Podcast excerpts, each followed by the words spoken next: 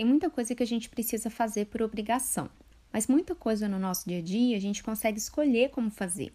Se movimentar é importante para a nossa saúde física e mental, então vamos escolher algo que nos dê prazer. A vida é curta demais para fazer uma atividade física que a gente não gosta. Eu sou a Bruna e esse é o tema do episódio de hoje.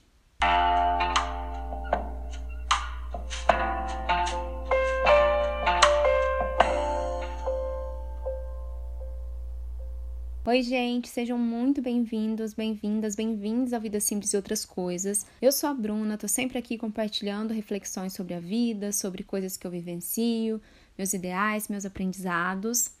Esse episódio está um pouquinho atrasado, era para ele ter entrado na semana passada, mas uma das minhas cachorras, a Pipoca, tá com problema de saúde, a gente estava fazendo vários exames nela, ela vai ter que fazer uma cirurgia, então a minha cabeça tava a mil, e eu fico super abalada quando isso acontece, né, algum problema com os meus animais, mas tá tudo sob controle por enquanto, e ela vai fazer a cirurgia na semana que vem, e, e tô com um pensamento positivo para que tudo corra bem. Antes de começar o episódio de hoje, vamos aos avisos. O aviso, na verdade. Agora o podcast está na Orelo. Se você ainda não conhece a Orelo, ela é uma plataforma de podcast que remunera os criadores. Aliás, ela é a única plataforma que faz isso. Então, para cada episódio reproduzido, eu recebo 3 centavos. Você pode baixar o aplicativo para o seu celular ou pode ouvir os episódios direto pelo navegador no seu computador. Se você puder, ouça o podcast pelo Orelo, porque é uma forma de contribuir com esse projeto sem gastar nada. Eu vou deixar o link para acessar o podcast por essa plataforma na descrição do episódio. Aproveito também para convidar vocês para me acompanharem lá no YouTube. Vou deixar o link do canal também na descrição do episódio. Hoje eu quero falar sobre a importância da gente colocar movimento na nossa vida, mudando a nossa relação com as atividades físicas. Eu, particularmente, sempre tive uma boa relação com o exercício físico, sempre gostei de praticar atividade física, gostava das aulas de educação física na escola, mas eu entendo que a realidade que eu vivenciei aqui era diferente da de muitas pessoas. Aqui a gente tinha quatro modalidades durante o ano, era futebol, vôlei, basquete, handball. E como na minha cidade só tinha uma escola estadual, eu estudei a minha vida toda com as mesmas pessoas, desde o pré até o ensino médio. Então, teve também toda uma construção de relacionamentos ali na escola. Uma outra coisa que era muito legal da minha escola era o evento das Olimpíadas. Então, junto com o Festival de Poesias, que era um projeto maravilhoso, que um dia eu conto mais para vocês em outro episódio, eram assim eventos muito importantes da escola que mobilizavam todos os alunos e todos os professores. As Olimpíadas eram jogos interclasse, né, começando a partir do quinto ano. A gente jogava com outras salas do quinto e do sexto, e era um evento muito legal. Os alunos de outras turmas assistiam os jogos, pessoas que não estavam na escola também podiam assistir. Os times tinham uniformes específicos, tinha premiação de medalha, de troféu para os primeiros lugares, era muito legal. E lembrando agora, é, a minha história com as Olimpíadas veio antes de eu participar dos Jogos, porque quando eu era bem novinha, eu fazia parte de um grupo de dança aqui na minha cidade. Esse grupo era formado basicamente pelo meu grupo de amigas da escola. E a gente treinava as coreografias numa academia, com a professora orientando tudo bonitinho, e se apresentava na abertura das Olimpíadas, porque era um evento assim absurdo. Tinha hino nacional, tinha desfile de tocha, era a apresentação dos times, era muito legal. Eu vou tentar achar umas fotos e vou colocar lá no Instagram para vocês acompanharem como que era esse evento, era muito bacana. Eu acho que a minha relação com a atividade física, com a dança, com o esporte sempre foi muito positiva por esses estímulos que eu recebi na escola e também pelo grupo do qual eu fazia parte. É claro que muita gente que estava ali na escola não curtia muito exercitar, mas eram poucas pessoas até. Com essa variedade de opções ao longo do ano, a gente acabava experimentando de tudo um pouco e era muito, muito divertido. Depois eu também joguei futebol por um tempo, futebol de campo. A gente tinha um time aqui na minha cidade que jogava nas cidades vizinhas. Eu, eu não via como uma coisa assim séria, sabe? Tipo, ah, eu vou jogar futebol e vou ser profissional. Não, era mais para divertir mesmo. Eu lembro que umas meninas até foram jogar em outros times e tudo mais, mas eu ia porque eu gostava de jogar, porque as meninas do time eram muito legais, a gente se divertia, fazia maior bagunça. Então eu sempre associei o exercício físico à diversão. Quando eu terminei o ensino médio, eu parei de me exercitar nos esportes coletivos e só quando eu fui para a faculdade que eu comecei a fazer academia. Nessa época eu lembro que eu ia para academia às seis da manhã, trabalhava das oito às cinco e depois eu ia para faculdade. E era assim, puxado olhando olhando para isso hoje, né? Eu acho que como eu era nova, eu tinha uma animação aí para poder fazer isso funcionar. Mas mesmo essa academia era uma coisa boa, sabe? Não era aquela pira fitness que a galera tem hoje, sem esse negócio de estar tá pago. Era, enfim, para me exercitar mesmo.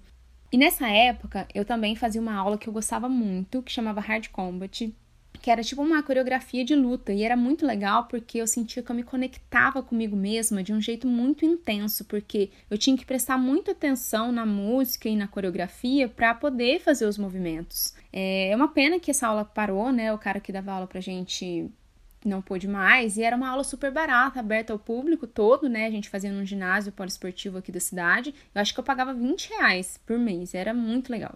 E de 2003 para cá, eu tive vários momentos de fazer academia, de parar, fiz um pouco de pilates porque eu machuquei a minha coluna, fiz yoga, que foi ótimo, foi, me ajudou muito em relação à ansiedade, é uma coisa que eu quero muito retomar. Depois eu comprei a minha bicicleta, né? Fiquei completamente viciada, pedalava todo dia. É, eu lembro que a gente pedalava muito à noite também. E me recordo de um episódio específico que eu fui pedalar com um grupo de rapazes que eram amigos meus aqui e a gente fez um pedal muito puxado e eu não me alimentei bem. Eu lembro que no outro dia eu passei super mal, assim, de dor no corpo. Eu até achei que eu tava com dengue, porque eu não conseguia mexer o meu corpo. Depois eu voltei para academia, conheci a corrida, corri por um tempo assim mais firme, depois reduzi com a pandemia, parei de vez, tanto com a corrida quanto com os exercícios. Fiquei exercitando em casa mesmo, assim, bem pouco, né? É diferente se exercitar em casa do que o exercício que você faz na academia. Eu comprei alguns acessórios, comprei caneleira, alter, que eu já tinha muito tempo, corda. Eu achei até que eu fui bem disciplinada, consegui fazer exercício todo dia, um pouquinho por dia, mas é diferente, né? De você ter uma variedade de aparelhos, de você conseguir colocar mais carga. Mas olhando para o meu histórico aí de atividades, sempre foi algo que eu fiz com muito prazer e o prazer pela atividade em si, pelos benefícios que o exercício traz. Então, sempre foi uma relação saudável. Mas eu sei que não é assim para todo mundo, né? Que essa onda fitness ela pressiona muito as pessoas a fazerem uma atividade que nem sempre elas gostam, porque nem todo mundo tem que gostar de musculação, e isso vai criando uma resistência da pessoa em fazer exercício físico, que é algo super importante para nossa saúde. É algo que deveria ser prazeroso, porque afinal de contas o nosso tempo também é valioso, né? Então é importante pensar em como a gente gasta esse tempo. E aí muita gente se força a fazer algo que não gosta e vira tudo uma obrigação. Então é muito importante que a gente estabeleça uma relação diferente com o exercício físico, menos de estar tá pago, né? Porque ninguém tá devendo nada, e para tirar essa coisa de que, sei lá, se você comeu algo diferente, você tem que compensar. E muito mais uma relação de prazer, de superação, de curtir o que o exercício proporciona. A OMS atualizou o guia de parâmetros de atividade física e eu vou compartilhar com vocês seis pontos que ela recomenda. O primeiro ponto diz que atividade física é boa para o coração, para o corpo e para a mente e que a sua prática regular pode prevenir e ajudar a controlar doenças cardíacas, diabetes tipo 2 e câncer, que são os responsáveis por quase 3 quartos das mortes em todo o mundo. A atividade física também pode reduzir sintomas de depressão, de ansiedade, além do bem-estar geral. O segundo ponto é que qualquer quantidade de atividade física é melhor do que nenhuma. E quanto mais a gente se exercitar, melhor. Para saúde e bem-estar, a OMS recomenda pelo menos de 150 a 300 minutos de atividade física de moderada intensidade por semana, ou atividade física vigorosa equivalente para todos os adultos, e uma média de 60 minutos de atividade física aeróbica moderada por dia para crianças e adolescentes. O terceiro ponto é que toda atividade física conta. Atividade física pode ser realizada como parte do trabalho, esporte, lazer ou transporte, seja caminhando, patinando, pedalando, bem como tarefas diárias e tarefas domésticas. O quarto ponto é que o fortalecimento muscular beneficia todas as pessoas. Idosos com 65 anos ou mais devem adicionar atividades físicas que enfatizem o equilíbrio e a coordenação, bem como o fortalecimento muscular para ajudar a prevenir quedas e melhorar a saúde. O quinto ponto é que o comportamento sedentário pode ser prejudicial à saúde, aumentando o risco de doenças cardíacas, câncer e diabetes tipo 2.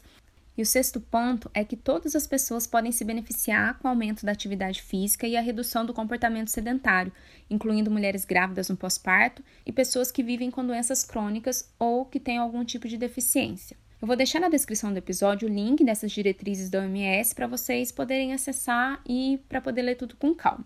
Como vocês podem ver, a OMS não diz qual atividade a gente tem que fazer. A gente precisa encontrar algo que seja prazeroso e que com isso essa atividade seja realizada com frequência na nossa rotina. Pode ser uma caminhada, pode ser dança, pode ser andar de skate, de patins, pedalar, nadar. Tem uma variedade imensa de atividades para a gente fazer e que vão trazer muitos benefícios para a nossa saúde e para o nosso corpo, claro, né? Mas principalmente para a nossa mente. Eu, como uma pessoa com quadro de ansiedade, eu vejo a atividade física como uma excelente válvula de escape para as tensões. Eu tenho intercalado a caminhada com o pedal na minha semana e tem me ajudado muito. Essa semana mesmo que eu tô com a pipoca doente, né? Foi muito importante para mim pedalar, correr, para eu poder tirar um pouco da tensão, né? Aliviar um pouco dessa preocupação com ela. em relação às atividades físicas, outra coisa que a gente precisa se atentar é sobre a pressão por performance. Então não basta correr, tem que correr 10 km em meia hora, tem que pedalar 100 km, tem que fazer exercício de musculação com 100 quilos. A gente precisa mudar essa visão da atividade física. É uma delícia a gente ir se superando né, ao longo do processo, e eu acho que isso deve ser uma coisa constante em todas as áreas da nossa vida, tá sempre evoluindo. Mas se a gente vai com muita sede ao pote ou se coloca uma pressão muito grande, e acaba não respeitando as nossas limitações, a gente acaba machucando ou mesmo desistindo de fazer um determinado exercício. Sei lá, você pode correr 10 km em meia hora, ok, mas você também pode ir no trote, correr em mais tempo, você pode pedalar de leve só para curtir, pode passear e se movimentar, e pode ir para academia sem pretender ficar trincada ou ficar uma musa fitness, né? Perceber o impacto da atividade física no nosso dia a dia, na nossa qualidade de vida, é muito importante. E respeitar os nossos limites, o nosso ritmo pessoal, a nossa realidade e tentar não se comparar com outras pessoas e outras realidades é um desafio muito grande que a gente enfrenta todo dia. As redes sociais, elas têm um papel muito importante nesse sentido, porque como elas são pautadas na imagem, e muitas vezes as imagens são manipuladas, né, com Photoshop, até mesmo tem o lance de influenciador fazer cirurgia plástica e mentir que só com alimentação e exercício físico ele conseguiu aquele determinado resultado, isso acaba impactando negativamente a nossa relação com o nosso corpo e a nossa prática de atividade física. O que era para ser algo prazeroso, parte do nosso dia a dia, se torna uma compulsão e traz para a gente uma, uma pressão muito grande para conseguir um resultado igual ao de outras pessoas que vivem realidades completamente diferentes das nossas.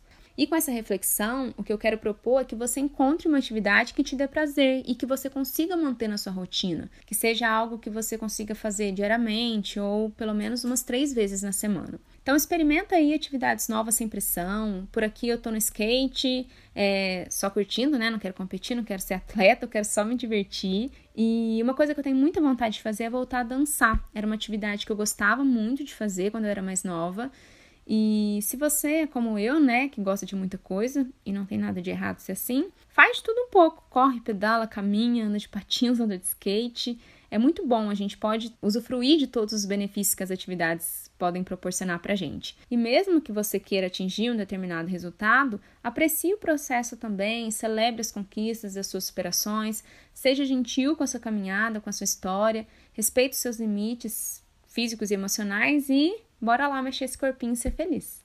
Se você gostou desse episódio, compartilhe aí com mais pessoas nas suas redes sociais. Se você tiver sugestão de tema, pode mandar e-mail para mim no contato uma vida mais simples@gmail.com. Para apoiar o meu trabalho, é só acessar o apoia.se barra Bruna ou fazer um Pix. Vou colocar todas as informações aqui na descrição do episódio. Continuem se cuidando por aí. Um beijo e até o próximo episódio.